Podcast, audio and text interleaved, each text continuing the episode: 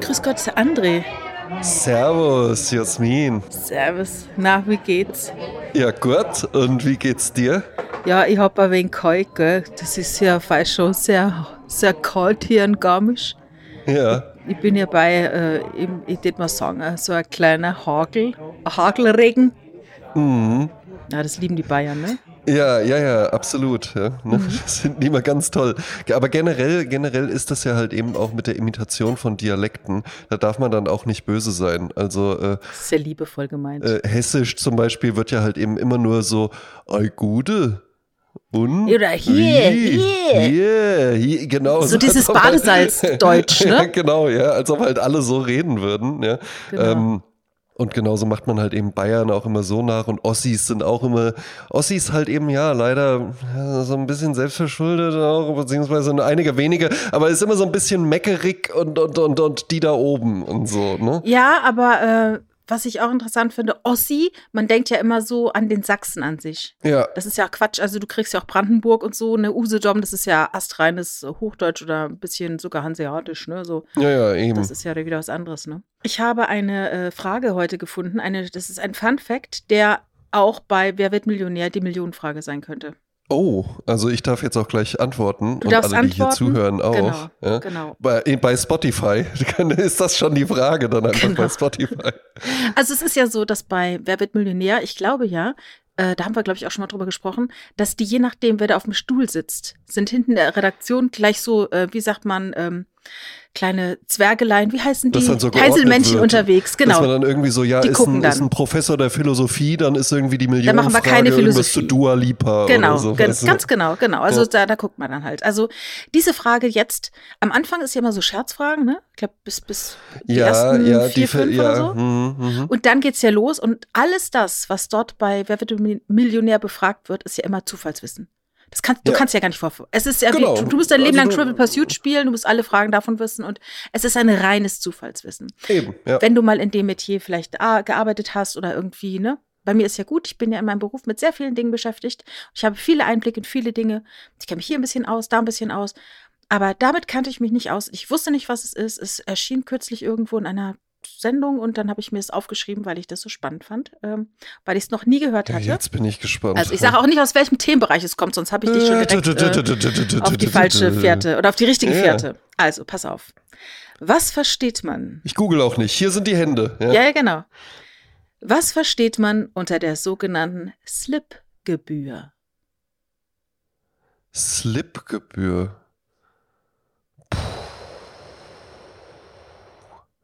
Es wird auch geschrieben wie Slip. S-L-I-P. Slip-Gebühr.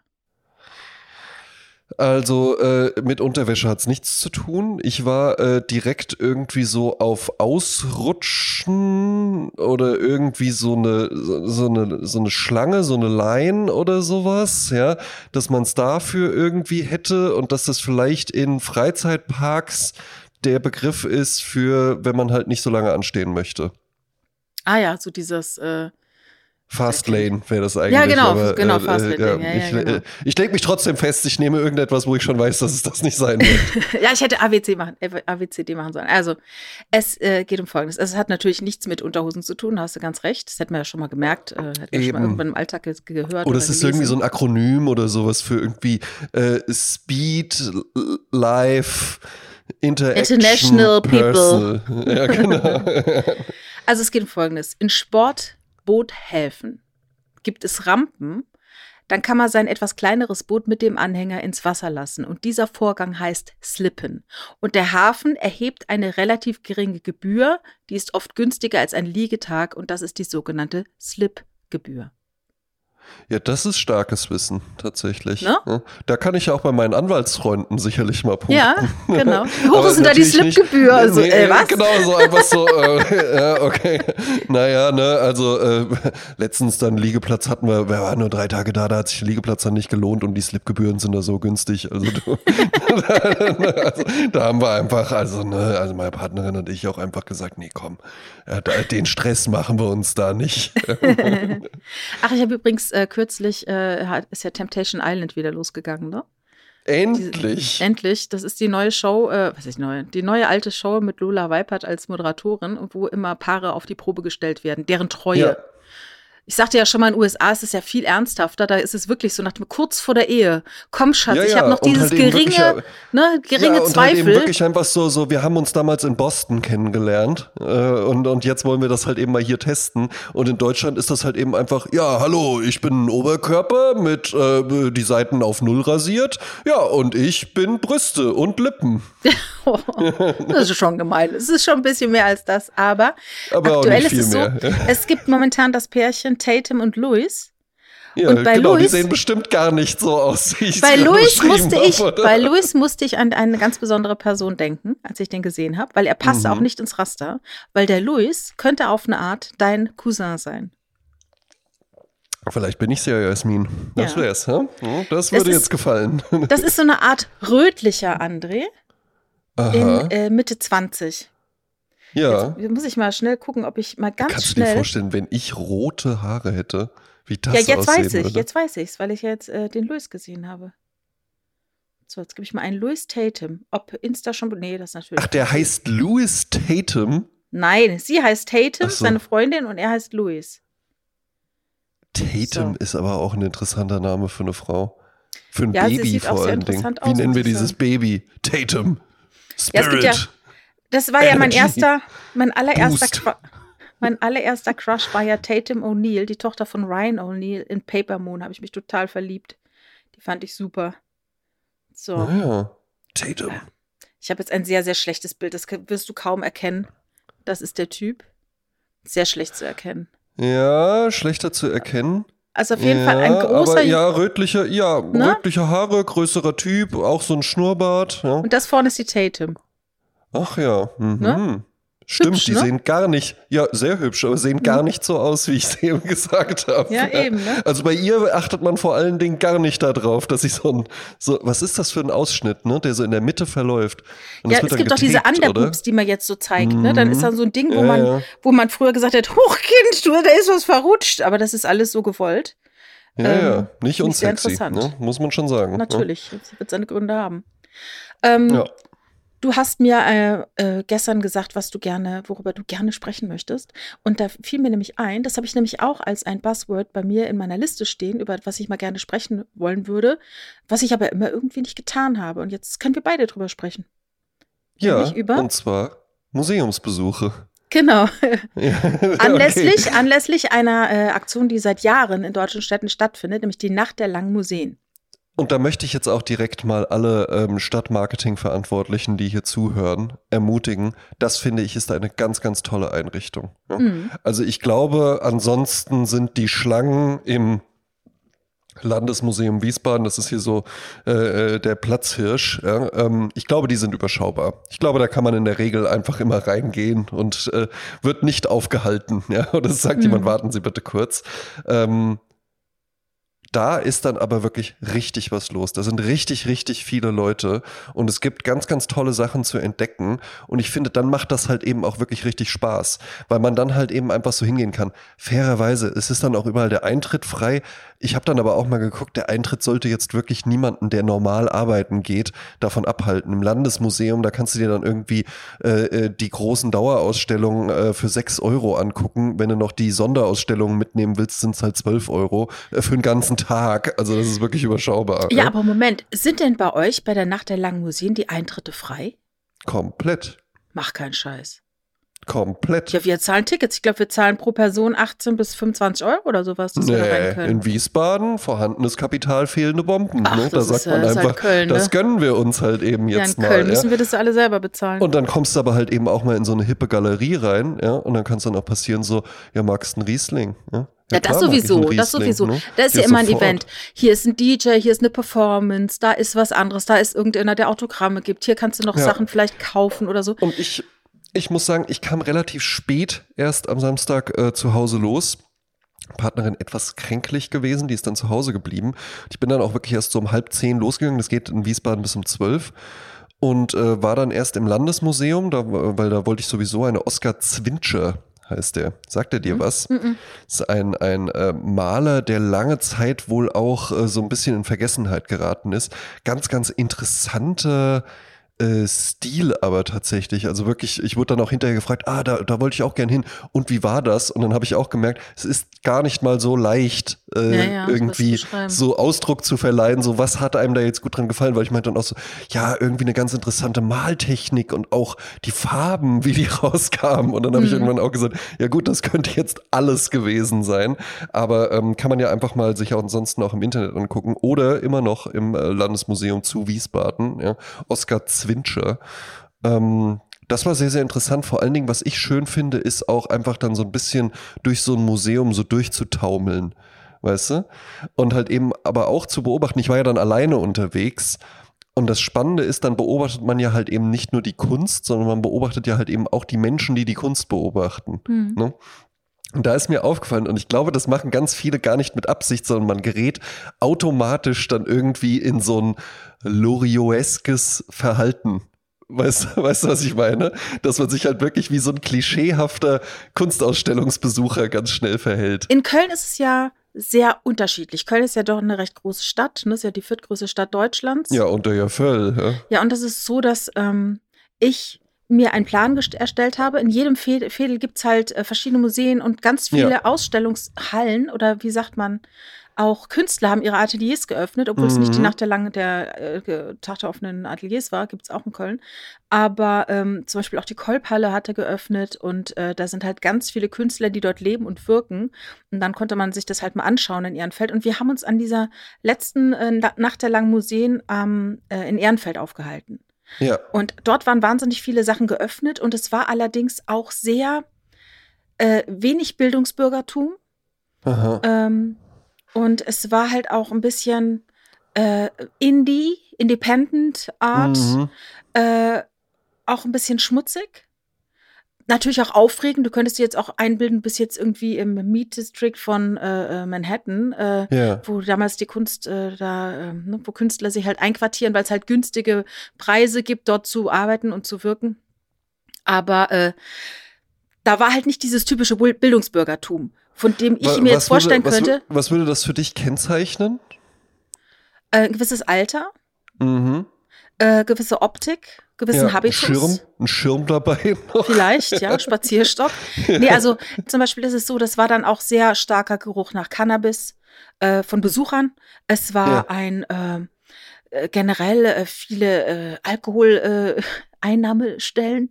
Äh, es Ja. war äh, Musik überall, es war dunkles Licht, es war Gewaber, äh, Lichter, äh, hellrot, äh, blau, grün, Beleuchtungen, Rauch, durch den du durchgehst, ähm, teilweise Ecken, wo du denkst, also ich rede jetzt nicht nur von der Kolbhalle, ne, sondern von vielen Ja. verschiedenen Dingen, wo du manchmal denkst, wenn wir jetzt die Scheinwerfer anmachen, wenn das Putzlicht jetzt angeht, dann ist nur noch 20 Prozent Ja. so gut. Weißt du so?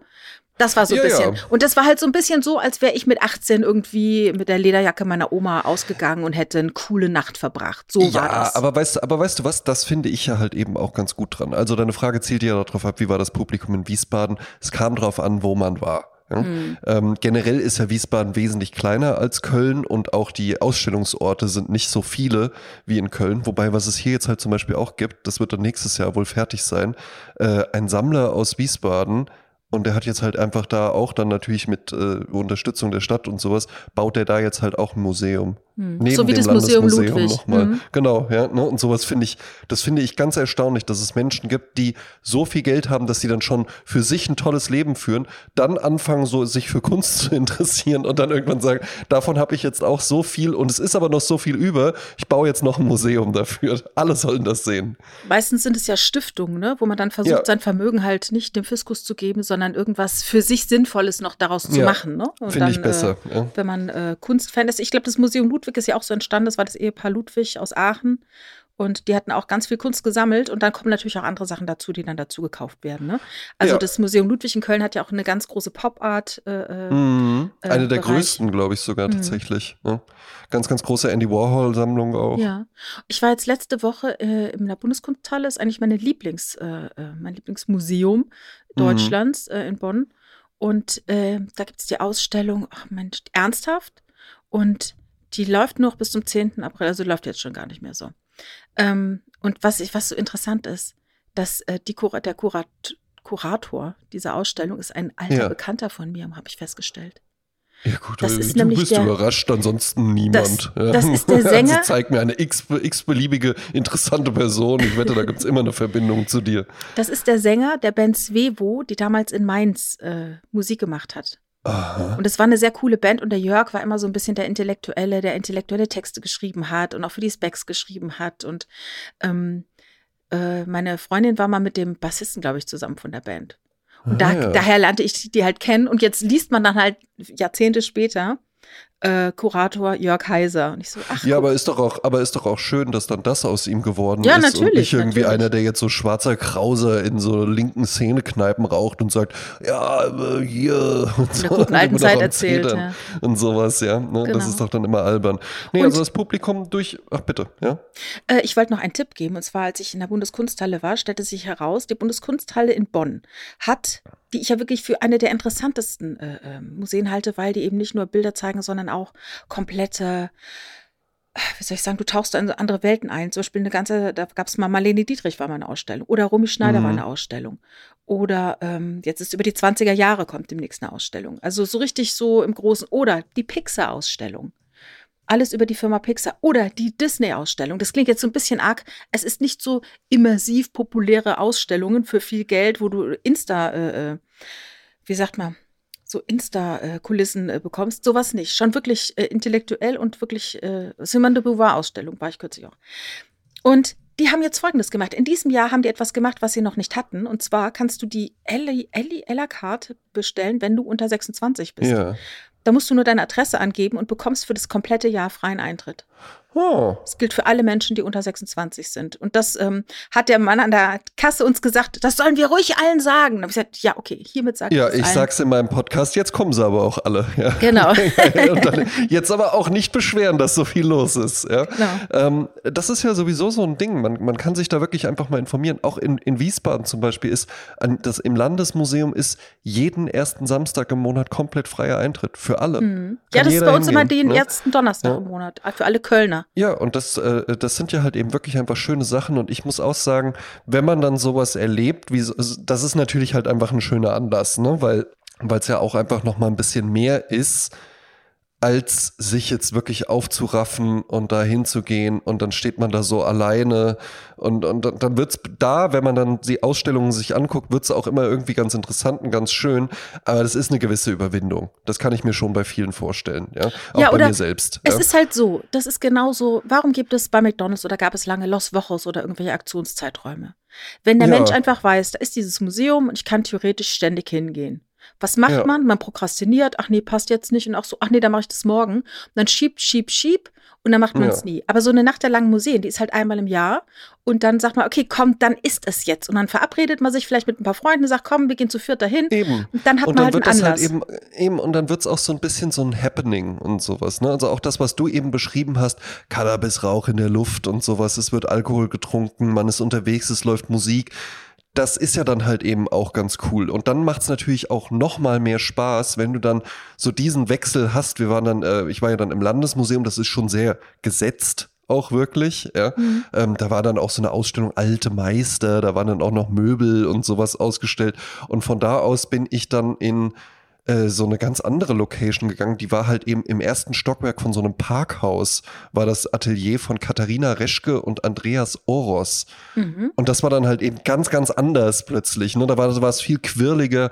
Ähm, auch bei zwei ganz, ganz tolle Künstler, also wo ich wirklich so, ähm, so reinkam und dann auch, was mich so richtig so, so geflasht hat irgendwie, weil der Andreas Oros, der malt so mehr, ja, so, so, so, so comicartig realistische äh, Szenen, die so sehr, sehr dörflich aussehen. Also sehr, sehr gewöhnlich irgendwie so und die mich aber total abgeholt haben, weil mich das total einfach so an die Gegend, aus der ich komme und so erinnert hat. So die eine Familie, wo dann irgendwie so das Haus am Hang und dann läuft so ein Rasen, der geht so bergab und dann hat man so eine, eine dunkle Mauer und dann so, eine, so ein weißer, verzierter, niedriger Gartenzaun mit so einem kleinen Törchen noch und sowas, ja.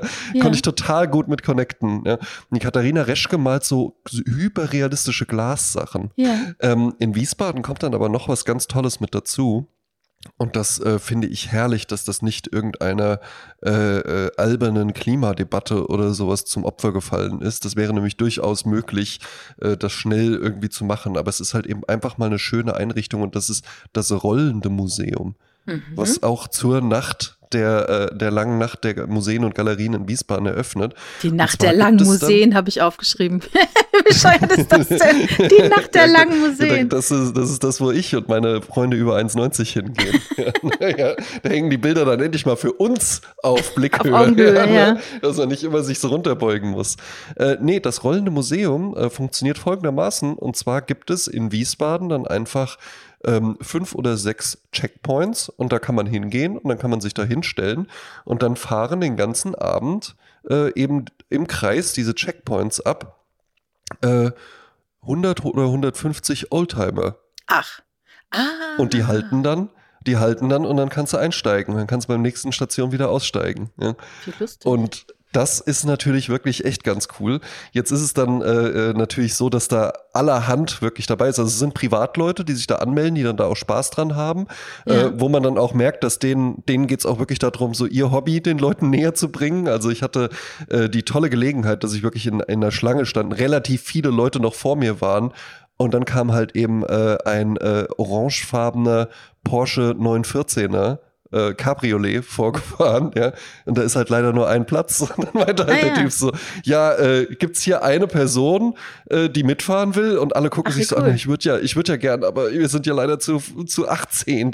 Ich so, ja, ich bin alleine. Ja, ja. ja dann, ja, dann wirklich so vorbeispaziert, da sitze ich natürlich halt auch mit den Knien hinterm Ohr drin. Ja, ja. Und der hatte, das war ein Cabriolet und der hat aber noch das Dach zu äh, Georg hieß der. Und dann kam mir so ins Gespräch, dann meinte ich so, ja, bist du denn dann schon mal offen gefahren? Weil er hat erzählt, er hätte den erst seit Dezember. Dann sagte so, nee, äh, nee, offen, offen noch nicht. Ich habe den ja erst seit Dezember und so. Und naja, jetzt heute Abend, es hat ja so geregnet eben. Und ich so, ja, aber jetzt regnet es ja nicht mehr. Ja, stimmt eigentlich. Hm.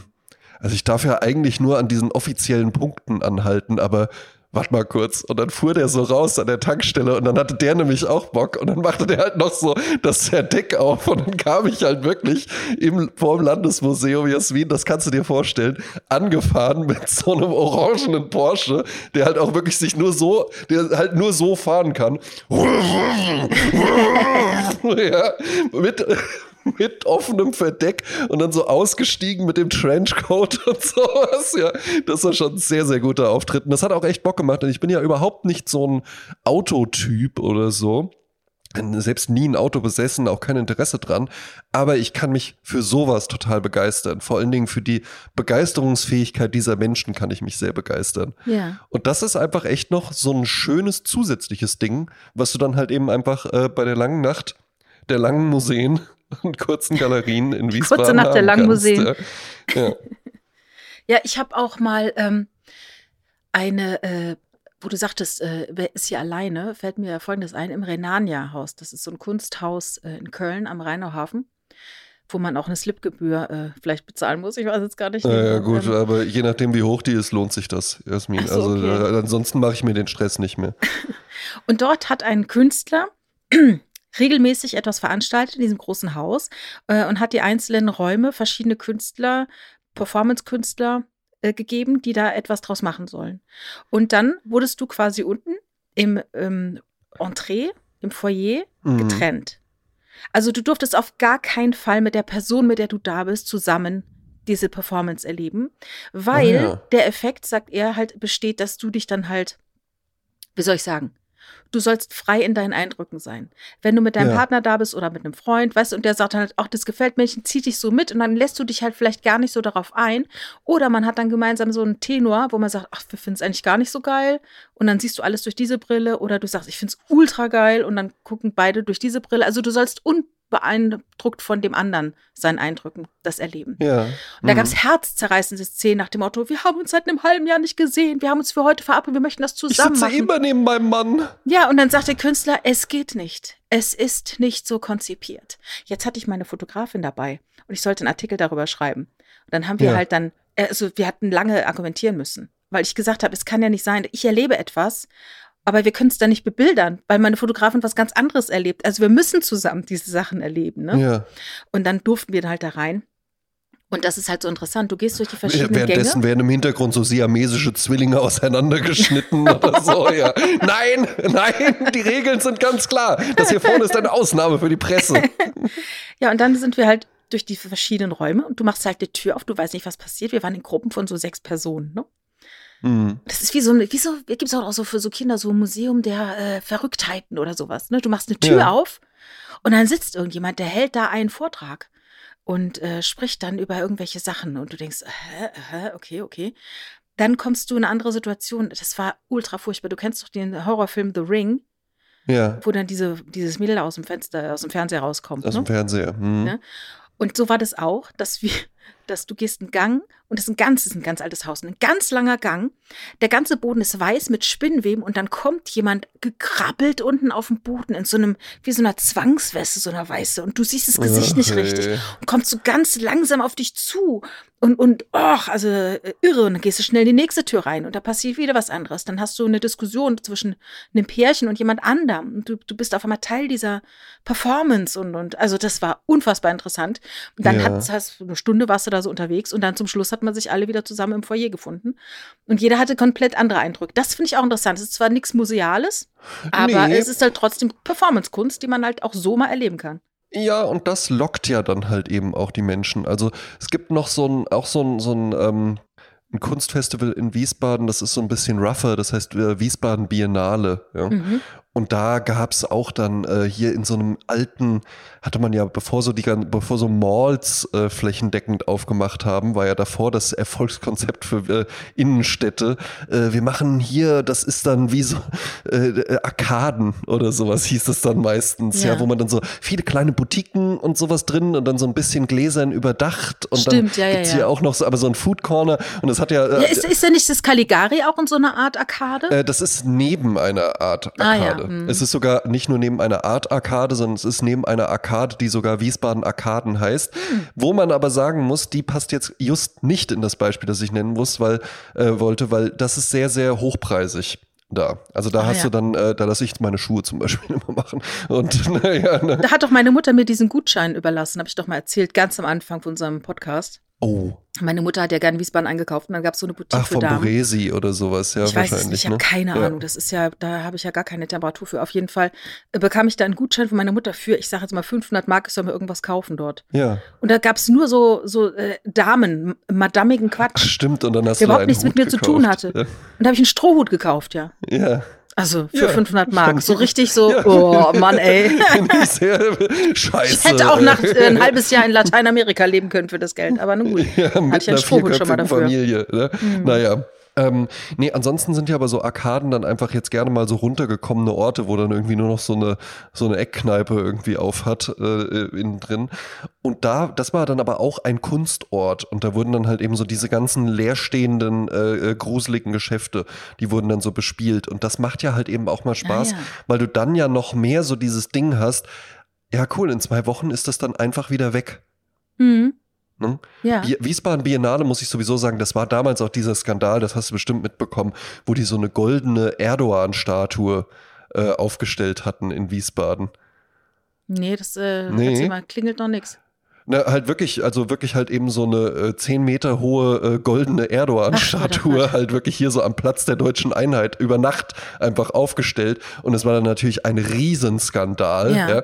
Und hat es auch hier bis in die Washington Post und sonst was geschafft, ja, weil, weil du hattest ja dann, also wo, wo sich dann ja auch wirklich so offenbarte, wie doof die meisten Leute sind, weil du hattest nur zwei Lager, die sich dann da natürlich zu Wort gemeldet haben. Einmal die, die wirklich so dumm sind und denken, dass die Stadt Wiesbaden jetzt so eine goldene Recep Erdogan-Statue Ja. hier aufstellt und die so, das geht gar nicht, das ist ein purem Diktator und sowas. genau, aus purem Gold halt auch noch. Und das, das muss man sagen, ähm, Platz der deutschen Einheit, und äh, die Parallelstraße dazu ist die Welritzstraße. Die Welritzstraße ist sehr, sehr äh, türkisch geprägt. Ja? Und da zeigte der dann auch so mit der, mit der Hand hin. Mhm. zeigte und die sowas. Straße, Und dann, ja. dann gab es halt Bester wirklich Döner einfach, hier. Äh, Genau, beste Döner hier. Ja? Und dann gab es halt eben wirklich Leute, die so dachten, so, das geht gar nicht und das von Steuergeldern und so.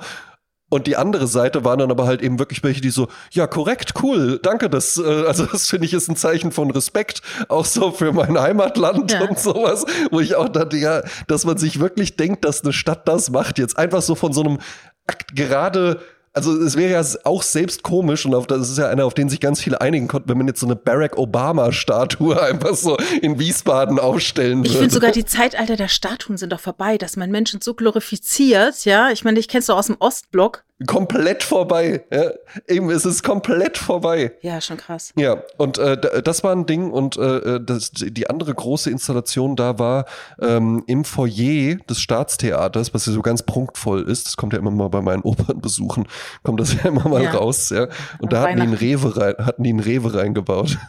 Ach, hey. Aber halt einen echten Rewe. Also konntest Ja. dann halt wirklich auch hingehen und, und einkaufen. Aber das war Kunst äh, dann, oder was? Der Rewe, oder? Ja, ja, ja, ja. Ah, verstehe, ja.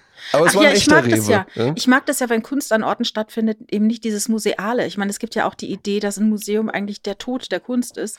Ich sagte ja schon mal, Kunst entsteht in dem Moment, wo sie entsteht und das, was du auf dem Bild siehst, ist quasi Ja, die Asche des Aktes, ja. Ja, ja, wobei ich auch sagen muss, also es gab dann da äh, im Landesmuseum, ich bin dann einfach auch so ein bisschen äh, äh, so komplett durchgegangen. Und ich muss schon auch sagen, wenn du einfach, das war ein riesengroßes Bild, also wirklich bestimmt acht Meter in der Breite, sechs Meter in der Höhe, ähm, an einer komplett weißen Wand und das ganze Bild bestand einfach nur aus äh, so, einem, so einem neonfarbenen, richtig kräftigen Magenta mit Orange. Und das wurde halt nach unten hin immer schwächer, bis es ganz unten am Bildrand äh, war es dann immer noch weiß belassen. Und das ist ja so diese typische, ja, das kann ich auch Kunst. Ja? Zum einen äh, ist das gar nicht mal so einfach, wie man sich das alles immer so vorstellt. Und zum anderen muss man halt eben sagen, ja, ja, aber wenn ich das jetzt hier bei mir zu Hause mache, dann äh, hat das gar nichts. Wenn das aber dann da hängt und halt so genügend Raum drumherum und sowas ist und noch der Echtholz-Parkettfußboden vom Landesmuseum drunter liegt, dann entfaltet das halt einfach plötzlich eine Wirkung, ja? die halt ansonsten nicht da gewesen wäre, wenn man das jetzt einfach nur außerhalb von einem Museum irgendwo so gezeigt hätte. Ich habe das nämlich diese Tage gesehen bei äh, der Ausstellung Ernsthaft. Da war eine Kartoffelmaschine von Sigmar Polke. Ja. Und das ist ein äh, mechanisches Gerät uff, 1969 und da sind zwei Kartoffeln dran und die drehen sich umeinander. Und da diese Kartoffeln, die da waren, die sahen mir fast aus, als wären die aus dem Jahre 1969. Ah ja. Das waren wirklich verkrumpelte, vertrocknete Toma äh, Tomaten, äh, Kartoffeln mit so, wie so, so diese, dieses Zeug daraus wächst, dieses weiße, wie heißt das? Triebe. Triebe, genau. Äh, dann fragte ich den jungen Mann, der da Aufsicht machte, ob er wüsste, ob das die äh, Urkartoffeln sind. Und dann er Sind das gesagt, die Originalkartoffeln von 1969? dann sagte er, das werde ich sehr häufig gefragt. Ich weiß es nicht. Und da dachte ich so, junger Mann, warum, warum googelt das nicht mal oder fragt man nach, ne? Ich meine, wenn ihn so viele Leute Nein. fragen, wäre das doch mal interessant, wenn er mal nachfragen würde, hey, die Leute fragen mich das. Also auf jeden Fall, ich habe es Ja, gegoogelt, gut. aber ich habe es auch nicht rausgefunden. Aber mir fiel Folgendes ein. Josef Beuys Mhm. hat ja viel mit Fett gearbeitet und mit Filz. Ja. Und es gibt in Darmstadt eine Installation von ihm, da sind noch ganz viele Eierschalen drin. Geöffnete Eierschalen. Mhm. Und Zeit seines Lebens hat er diese Eierschalen immer wieder erneuert. So, dann war die große Frage in der Kunst, was machen wir jetzt, nachdem Josef Beuys gestorben ist? Werden wir weiterhin Die Eierschalen in seinem erneuern? Sinne die Eierschalen ersetzen? Oder sagen wir, mit ihm starb dieser Akt? Es war er der Künstler, der diesen Akt machte Ja. und mit seinem Tod muss es dann auch sterben? Ja. Ehrlich gesagt, ich weiß die Antwort leider nicht mehr. Ich wollte gerade fragen, wie steht dieser Podcast dazu? Das ist, ich, kann, für, ich kann für beides gute Argumente finden. Ja. Aber ich finde, um das Ganze nicht. Also, wenn ich jetzt diese Sigma-Polke-Kartoffeln hier anschaue, die von 1969 sind, fasziniert mich natürlich, wie stark gut äh, noch Kartoffeln aussehen können, ne? Nach Ja. all den Jahren. Dennoch äh, fände ich dieses Kunstwerk frischer und lebendiger, wenn dort gescheite, normale Kartoffeln dran wären. Ähm, weil oftmals solche Kunst, die mit irgendwelchen verderblichen Dingen zu tun hat, wenn die Dinge dann tatsächlich verderben und das ist nicht zwingend Teil der Kunst, dass es verdirbt, Mhm. dann wirkt dieses äh, Objekt oftmals angezählt und siffig und unangenehm. Ja. Und das sollte es nicht zwingend sein. Und darum würde ich ein gutes Argument finden, zu sagen, bitte die Schalen monatlich erneuern. Ja. Okay. Ich äh, tendiere eher zur zweiten Lösung, dass ich halt eben einfach sagen würde, das Spannende daran sind ja nicht äh, die Eierschalen, die da liegen, sondern das Spannende sind ja, dass Josef Beuys die Eierschalen da hingelegt hat. Und ob nun einmal initial oder äh, zeitlebens dann immer wieder erneuert. Ähm, das, ich habe auch am Wochenende Eierschalen produziert. Äh, da kamen jetzt wenige Besucher vorbei, um sich die mal anzuschauen.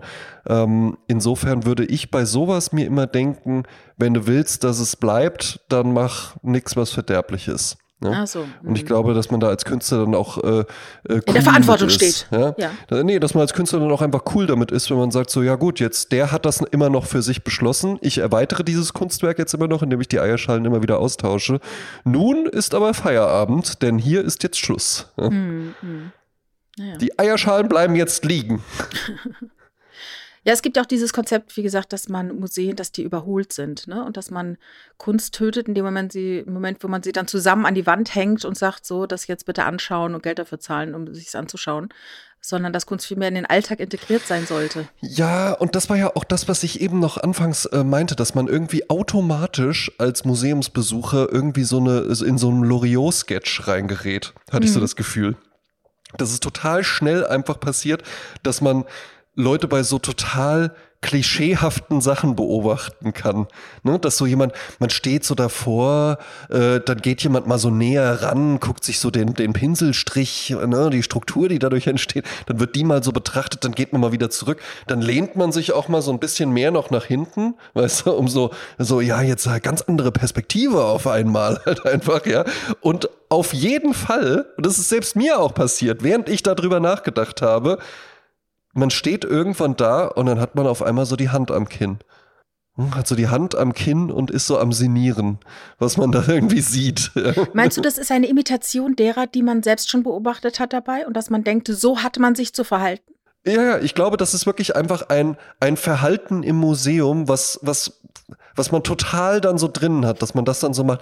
Auch das dann die Leute gerne mal so miteinander. Ja, so gedämpft, ne? Es ist ganz, also auch der, der, der Pinselstrich einfach. Also, äh, weiß auch nicht. Du musst Also- jetzt erstmal die Hand ans Kinn legen. Also ich mag es ja gerne, wenn, ähm, also ich habe das ja in Italien kennengelernt auf der Biennale, ne? Das ist ja eine Kunstausstellung. Ja, ja, wo Und- dann auch Kinder erlaubt sind. Ja, so. und wo dann, wo, oh, wie heißt es so schön, immersiv, äh, wo man also reingeht auch in die Kunst, wo man auch Dinge ändern kann. Und Ja. ähm, das gefällt mir natürlich auch sehr gut, weil es eben nicht so dieses ähm, museale, sakrale hat, was ja auch Quatsch ist.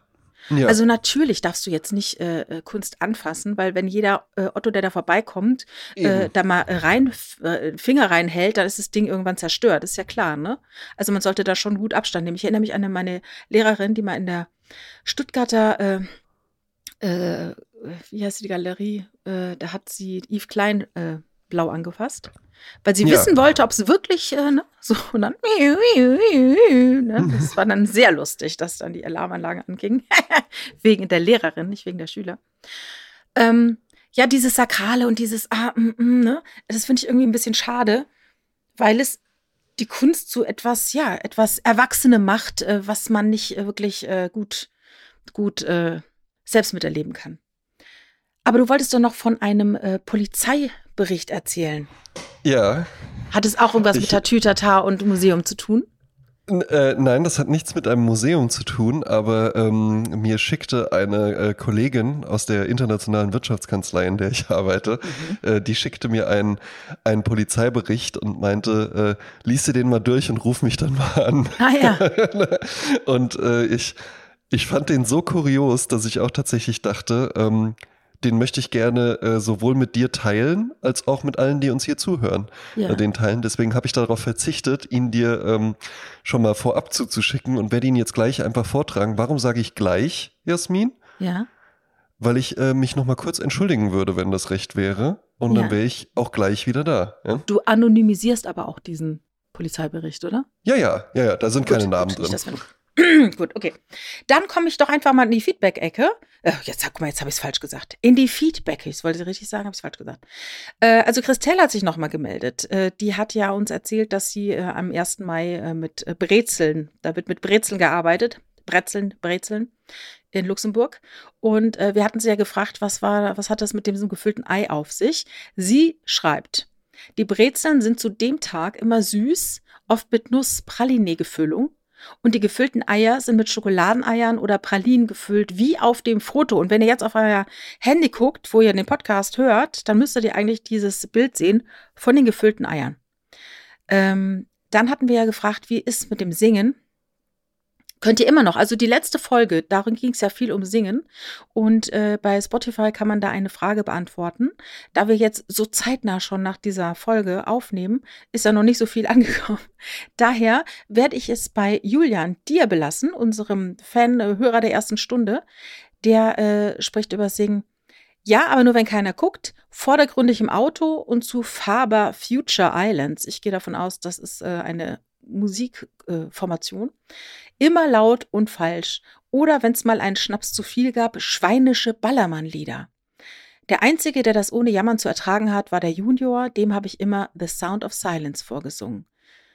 Ja, schweinische Ballermann-Lieder kennen wir. Es gibt übrigens ein neues, habe ich glaube ich schon letztes Mal erzählt. Ähm, Nee. Der Musikproduzent, der mit mir damals Bommalunda gemacht hat, mein alter Freund Steffen, der hat jetzt einen neuen Song, den singt Ingo ohne Flamingo zusammen mit Michaela Schäfer und der heißt Ich will fritten. ja, pun intended. Ne? Ja, so viel zu schweinischen Ballermann-Songs. Aber jetzt erzähl uns, was uns die Polizei berichtet. Also ich finde, ähm, die Headline macht schon Lust. Ja?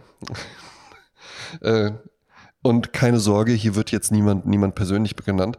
Ähm, wir sind wirklich auf dem Presseportal des, des Polizeipräsidiums Frankfurt am Main. Ah, Also ja. es ist jetzt nicht irgendein Blogbeitrag oder Ja. sowas. Und die Headline lautet Bornheim. Ein Viertel in Frankfurt. Mhm. Bornheim. Französisches Gebäck und ein Wutausbruch im Supermarkt. Mhm. Und Jasmin, ich sage dir, es ist wie ein Theaterstück aufgebaut. Ja. Ich lese, ja? Ja. Gestern Nachmittag, in Klammern, 28. März 2023, also Blut, blutjung noch die Geschichte, kam es in einem Lebensmittelmarkt auf der Berger Straße zu einer Auseinandersetzung zwischen mehreren Personen. Dabei wurde ein Jugendlicher leicht verletzt. Die beiden Hauptakteure konnten festgenommen werden. Was war passiert? Gegen 15 Uhr beobachtete der 48-jährige Ladendetektiv eines Supermarktes, wie sich ein Mann im Bereich der Backstation ein Croissant nahm, hineinbiss und es anschließend wieder in die Verkaufsfläche zurücklegte. Der Ladendetektiv sprach den Genussmenschen auf sein Verhalten an, dem in diesem Zusammenhang ein 70-Jähriger zu Hilfe kam und den Detektiv beschimpfte. Dies nahm ein 39-jähriger Kunde zum Anlass, dem Ladendetektiv zur Seite zu stehen und lieferte sich ein Wortgefecht mit dem 70-jährigen. Hm, Du hast, kannst dir vorstellen, ne? Also wir haben den Täter, wir haben den Croissant-Esser. SB Backstation, Ja. Genussmensch, ja, Ja. La- 48-jähriger Ladendetektiv, Genau. 70-jähriger, der dem äh, Croissant äh, Anwalt des Beißer zur Seite steht und sagt ja. so, ich glaube, Sie, Sie, was, äh, Der Mann hat den Hunger, lassen Sie ihn doch. Ne? Ja, eben. Und dann ein 39-jähriger Kunde, der sagt, wie reden Sie denn hier mit dieser Autoritätsperson? Mhm. Ne? Also das ist das Setting, ja. Nun, die verbalen Entgleisungen der beiden setzten sich im Vorraum des Supermarktes fort. Der beiden Dabei- welcher? Der beiden welcher? Äh, der 39-jährige Mann, der dem Detektiv zu Hilfe kommt, ja. mit dem 70-jährigen. Die liefern Ach, sich die jetzt ein zwei. Wortgefeckt. Quasi die, zwei. eigentlich gar nichts mit da zu tun haben, die sich nur eingemischt Eigentlich haben. nicht, die einfach nur, die sich eingemischt haben, aber die, die wollten Verhaltensregeln. jetzt. Verhaltensregeln für die Gegenwart, wir erinnern uns. Mhm. Das heißt, wenn du siehst, dass jemand klaut, sag nix und wenn einer übers Drehkreuz springt, mach's auch nicht, weil es führt zu mehr Ganz Ärger genau. für dich. Ja? Ja. Du bist hier nicht der Anwalt. Ja? Ja. Aber die beiden dachten sich, nein, ich habe den, den Artikel in der New York Times habe ich Lassen geskippt. Sie mich durch. Ja? Ja. Ne? Verbalen Entgleisungen der beiden setzten sich im Vorraum des Supermarktes fort. Dabei trat der 39-jährige Mann dem älteren Herrn unvermittelt gegen den Oberkörper. Sage mal. Finde ich schon auch stark, einem Ja. 70-jährigen Mann zu Wahnsinn. gegen den Oberkörper treten. Ja. ja, und dann noch so hoch das Bein, ne? eben, eben. Hm. Unbeeindruckt von dem Tritt Aha. benutzte der 70-Jährige seinen Teleskopspazierstock Aha. nicht wie gewohnt als Gehhilfe, Mhm. sondern schlug damit mehrmals auf seinen Angreifer ein. Ja. Ja, das, das, passiert. Das finde ich, Wer will es ihm verdenken, Reak- dass er sich zur Wehr setzt? Jetzt halte ich fest. Also, der ältere Herr, Ja. unbeeindruckt von dem Dropkick gegen Ja. seine Brust, ja, ähm, Spazier, Teleskop, Schlagstock, Gehhilfe, schlägt damit auf den 39-jährigen Mann ein, ne, um sich zur Wehr zu setzen. Als Reaktion warf der 39-Jährige einen Einkaufswagen in Richtung des 17-Jährigen und traf ihn dabei leicht. 70-Jährigen, ja. Ja, Ja. ja. aber ich finde halt geil, dass dann, also so ein Einkaufswagen, ja, das ist ja jetzt auch nicht, also es ist jetzt nichts, was du mal so eben hochhebst, würde Ja, ich das sagen. schiebt man, den, den schiebt man dann. Also Den du brauchst ja auch viel. ja. Also ja die meisten dran. sind die ja so kaputt, dass die auch ganz normal gar nicht rollen. Also wenn du dann mit Schmackes die, also das ist ja schon den so Kraft. wirfst. Ja. Er wirft also den Einkaufswagen ge äh, gegen den 70. Viel traf Wut, ihn dabei Kraft. leicht. Nach dem Wurf versuchte der Ladendetektiv beide Parteien zu beruhigen. Ah. Der Einkaufswagenwerfer verließ daraufhin den Markt. Lange hielt der Frieden jedoch nicht an. Im Außenbereich schnappte er sich einen Metallmast mit einem daran befestigten Verkehrsschild, ging damit in den Vorraum des Lebensmittelladens zurück und versuchte abermals den älteren Mann anzugreifen. Sage mal. Aber kannst du dir das vorstellen? Das sind so diese provisorischen Verkehrsschilder, Ja. ne, die dann gerne mal, und dann ist unten hast du so zwei Gummiplatten und so, und da stecken die so drin. Da ging der raus, holt dieses Vorfahrtgewehrenschild ja, ne, und geht damit wieder zurück in den Supermarkt und sagt, jetzt reicht's. Das heißt, die Wut hält an. Die Wut hält an. Wut hält an, die Wut hält an, ja. Ähm, die deeskalierende Ansprache des Detektivs zeigte erneut Wirkung und der Angreifer ließ auch hier von seinem mitgeführten Gegenstand ab. So, jetzt kommt gleich eine Episode und ich erinnere nur nochmal an die einleitenden Worte, ja.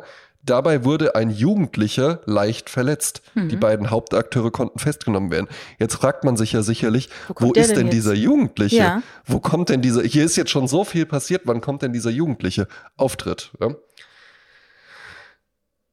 Die deeskalierende Ansprache des Detektivs zeigte erneut Wirkung und der Angreifer ließ auch hier von seinem mitgeführten Gegenstand ab. Also Schild am Boden, Mhm. Einkaufswagen am Boden. Mhm. Ja? Er zog jedoch ein letztes Mal ein Teppichmesser aus der Hosentasche und hielt es in die Höhe. Yes. Jetzt halt wirklich, je- jetzt geht's um Leben und Tod. Jetzt Hieb- und Stichwaffen Ja, kommen jetzt, jetzt zum Einsatz. gefährlich. Was passiert jetzt, Jasmin? Ja, Tür öffnet sich, von oben herab kommt der Jugendliche. Unbeeindruckt davon mischte sich ein 14-Jähriger ein und behauptete ebenfalls eine Waffe zu besitzen. Also er macht jetzt den Auftritt. Ja? Es ist eigentlich alles schon geklärt, aber jetzt kommt der Jugendliche. Das brachte den 39-Jährigen erneut auf die Palme. Er drückte den Jugendlichen gegen eine Fensterscheibe und verletzte ihn durch einen Tritt gegen das Bein leicht. Eine Waffe hatte der Jugendliche nicht einstecken. Alarmierte Polizeistreifen setzten dem Ganzen in der Folge ein Ende. Die Polizei nahm sowohl den 39-jährigen als auch den 70-jährigen Aggressor fest. Beide blieben nach bisherigen Erkenntnissen unverletzt. Aufgrund des regen Fußgängerverkehrs auf der Berger Straße und des Einsatzes mehrerer Streifenwagen kam es zu einer Beeinträchtigung des dortigen Fahrzeug Fahrzeugverkehrs. Tolles Stück, oder? Hm? Wahnsinn. Also äh, man sollte ja, man sollte ja nicht meinen, dass solche älteren Herrschaften äh, so viel Wut mit sich schleppen, ne? Ja, ja, aber wär, wäre ich auch vorsichtig. Also so, ein- so ein, äh, also ich finde auch die Begriff, ähm, äh, die Begrifflichkeit 70-jähriger Aggressor, Ja. finde ich das schon, liest man Spricht jetzt nicht schon. so häufig, Ja. ja. Aber ähm, ich finde, ich finde, das ist durchaus, äh, ja, es gibt so diese älteren Herren, die können ja auch schon dann nochmal richtig eine aufs Maul hauen, ne? Ja, die denken ja auch, sie wären noch 18. Ne? Ja. Von wegen, mit denen nehme ich es noch alle auf. Eben, eben. Stucker ne? geflogen. Und, ja. Genau, ja, ne? Und, und ja, die haben vielleicht aber halt eben auch durch frühere körperliche schwere Arbeit und sowas, ja, Ja. Ne? haben die dann halt eben so ein, haben die dann so einen Untermuskelbau. Ja, ähm, Die rammen dich der- mit einem Fausthieb der in die Erde, Der ja. heutigen, der, der heutigen Whey-Pulver-Muskeln massiv überlegen ist. Ja, ja, ja, klar. Das ist eines halt äh, Rambo mit, nee, wie war das damals? Es gab doch Rambo Quadro. Da hat doch Dolph Lundgren, der Russe, gegen den Ja. äh, Sylvester Stallone gekämpft. Und da war es doch so, dass der Russe, der hat dann äh, die neuesten Hightech-Sachen gehabt zum Trainieren und Rambo, nicht Rambo, Rocky, sorry. Ja, okay, jetzt haben wir es. Ivan Drago. Ja. Äh, genau. Ich dachte die Und- ganze Zeit schon, äh, äh, sorry, also- Lundgren damit gespielt. Rocky, der Amerikaner, trainiert in der Natur. Ja. Während der andere halt mit Hightech. Und wer gewinnt natürlich? Der, der in der Natur. Ja, ist ja ne? jetzt halt eben auch wieder da, ne? Fitness Talk einfach mal von mir. Ähm, dass dann irgendwie nachdem alles so immer mehr Hightech und, und du brauchst halt ein Fitnessstudio voller Maschinen und sowas.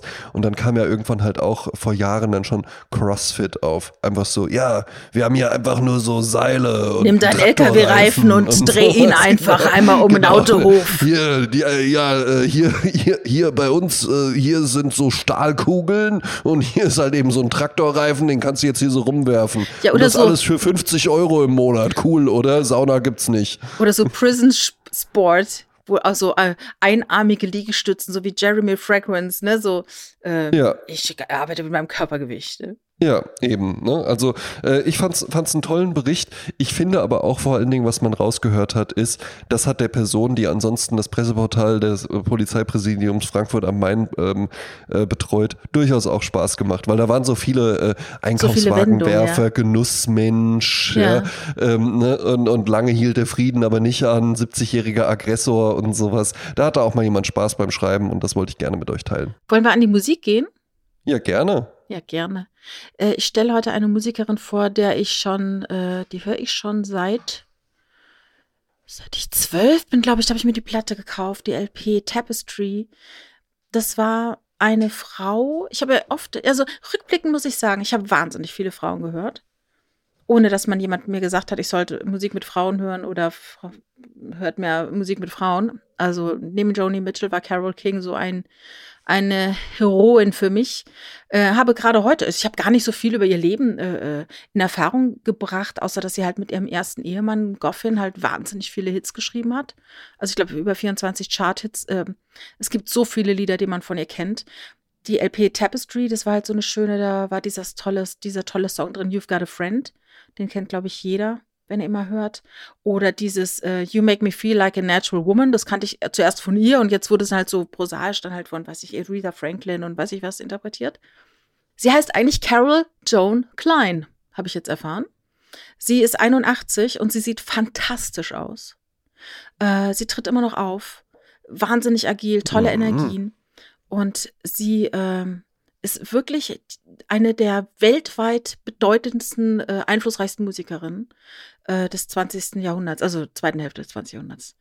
Und die hat also über 100, Ja. über 100 Pop-Songs geschrieben. Und ich nehme einen Song, den hat sie geschrieben, da war sie noch ein ganz kleines Mädchen. Äh, das ist so ein bisschen dieses ähm, zu spät von den Ärzten, aber mit gutem Ende. Du kennst doch dieses Gefühl, du bist in jemanden verliebt und der will nichts von dir wissen. ja. Und da gibt es auch bei den Ärzten dieser Song zu spät nach dem Motto, eines Tages wirst du merken, dass ich es gewesen wäre. Aber dann ist es zu spät. Mhm. Aber sie singt, nee, dann ist es nicht. Irgendwann raffst du es, dass ich es bin. Eines Tages, one fine day. Und das ist halt ihr äh, toller Song. Ich meine, den kennst du bestimmt auch, oder? One fine day, you look at me, and it was meant to be. Ja, One fine day, you gonna want me for your girl. ja, sing ruhig noch ein bisschen weiter. Das mögen die Leute. Ja. ich weiß es nicht, ob die das mögen.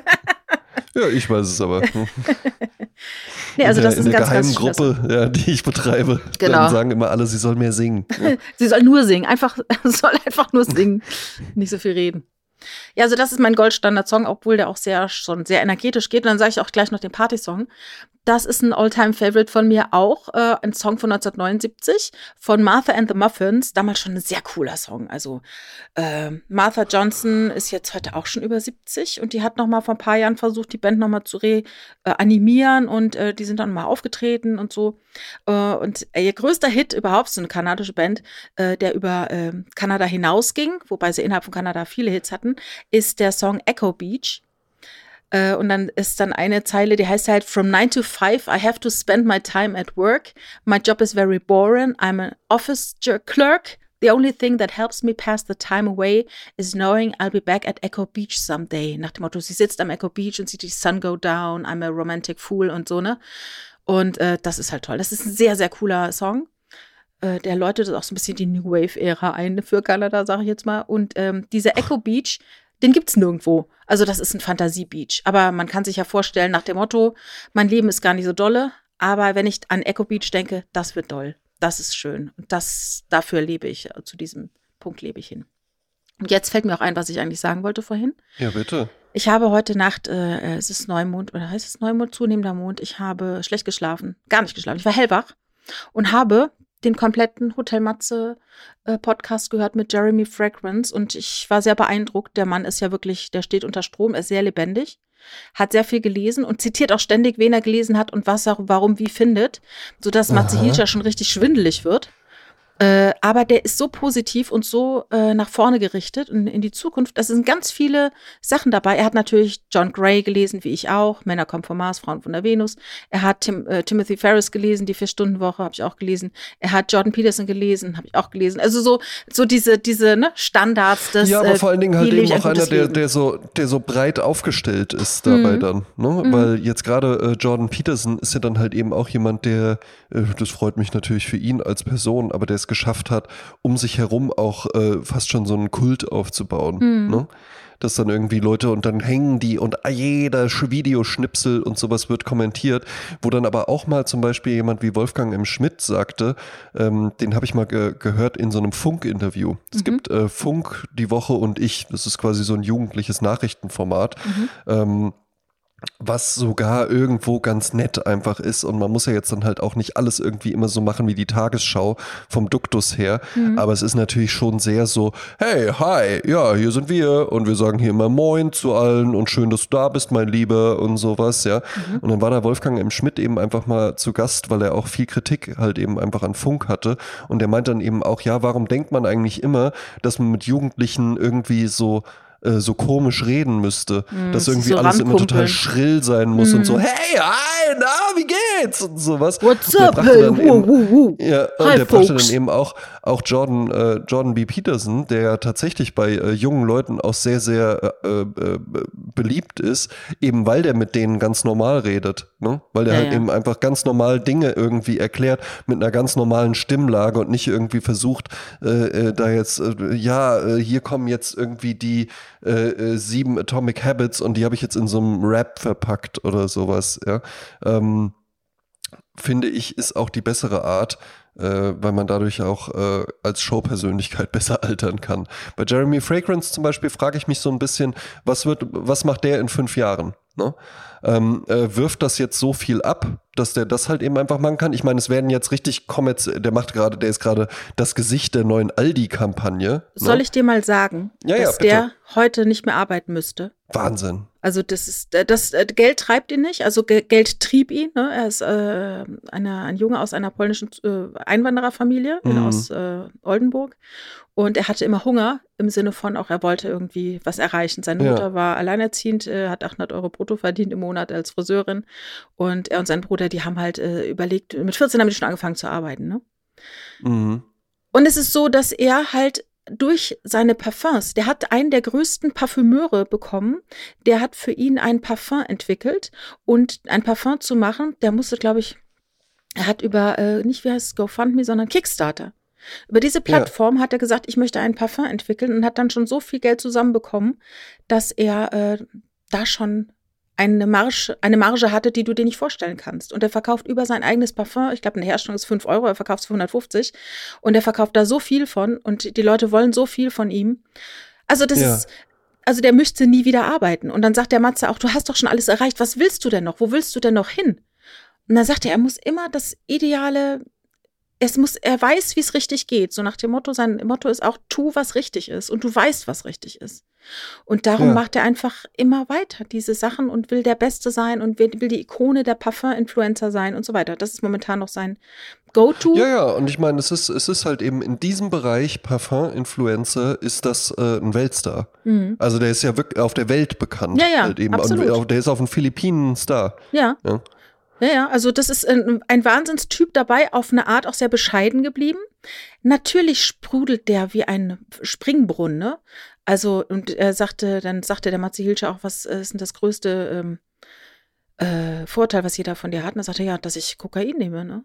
Also, der nimmt gar nichts. Das, der ist halt wirklich Ja. natürlich so High Energy. Ein High Performer. Totaler High Performer. Ja, interessant. Interessante Einblicke. Also, ich finde es äh, einen wahnsinnig interessanten Typen. Ja, ja, ja. Und muss man auch sagen, äh, der Matze Hilscher, äh, der hat natürlich manchmal so ein bisschen so eine bärige Art, ja. Ne? Also so eine Knuddelbärenart, aber Ja. äh, macht schon wirklich verdammt gute Interviews. Ja? Ja, weißt du, ich verstehe auch nicht, wenn Leute dann ihn kritisieren, dass er die Leute nicht hart rannimmt. Wenn ich jemanden hart rannehme, wird er mir nichts erzählen. Ich, Genau, ich ja. muss jemandem eine, äh, der, der lädt die Leute ein und bietet denen ein, ein, äh, ein, ich sag mal, ein Safe Space, in dem sie sich entfalten können.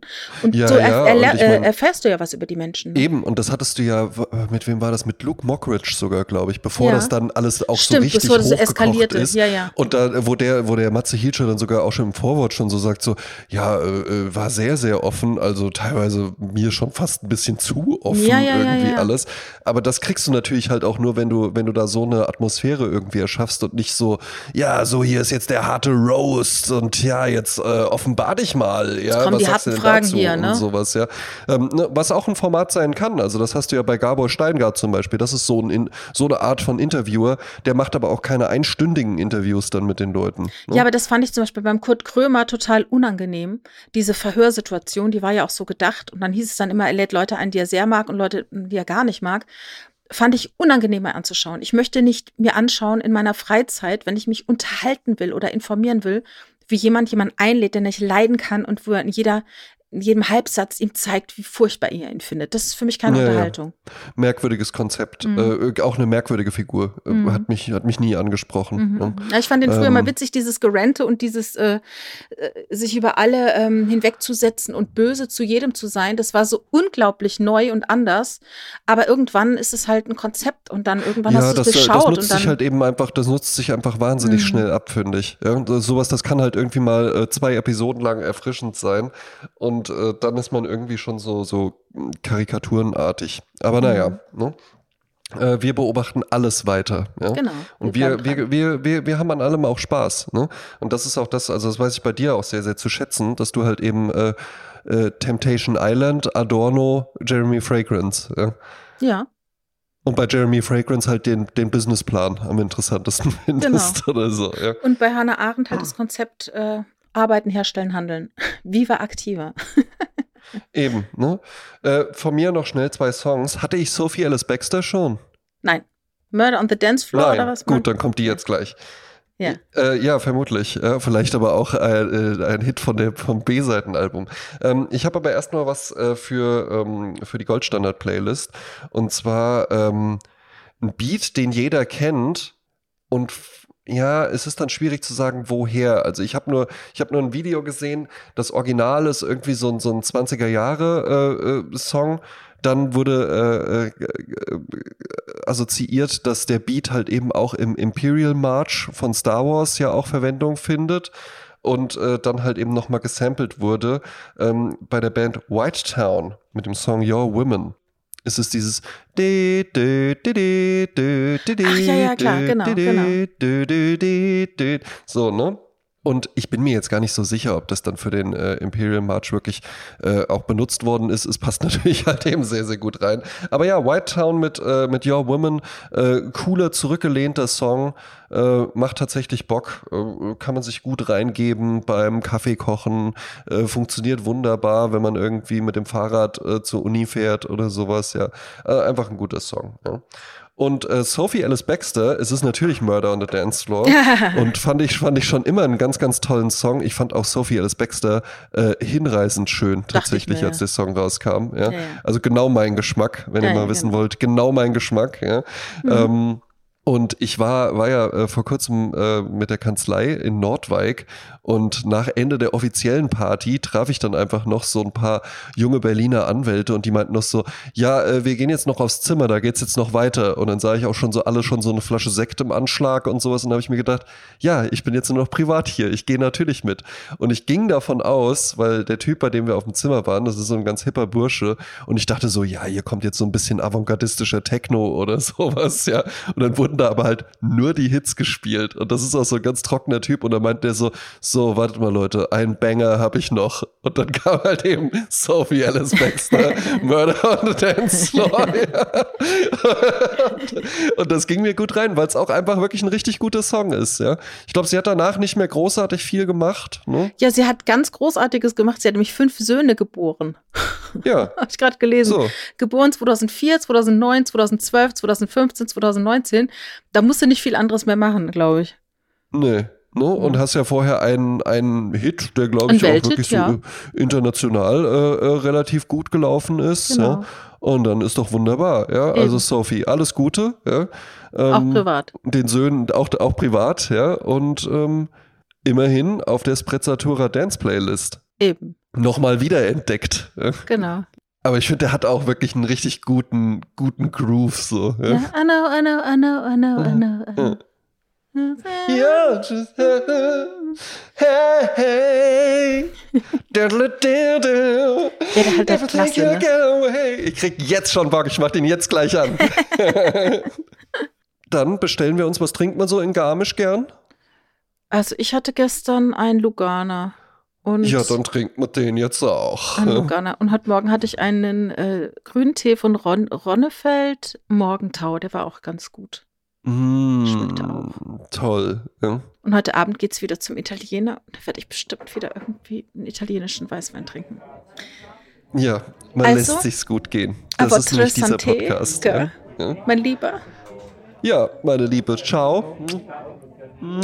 ihr wünscht da schöner. Nee, nee, genau. Da, da wünsche ich. Jetzt komme ich gar nicht mehr. Jetzt habe ich mit diesem halbwienerisch angefangen. Mhm. Ach, Kotzelschwarf, ich weiß jetzt auch nicht. Ah, genau, jetzt habe ich es wieder, gell? Also, ich gehe nachher gehen noch ins Kino. Ja, Ihr wollt in Sonne und Beton gehen, aber es läuft hier nur um Viertel nach acht. Und jetzt gehe ich in der Pfau. Eine deutsche Komödie. Ich bin gespannt. ja, ich auch mit dir. Ja. Dankeschön, Servus. Dankeschön, Servus. Quel giorno qui, sai cosa fa? 7000. Sono partito, da casa, sono andato all'ospedale, sono salito a Carbonera, sono andato al passo del Po.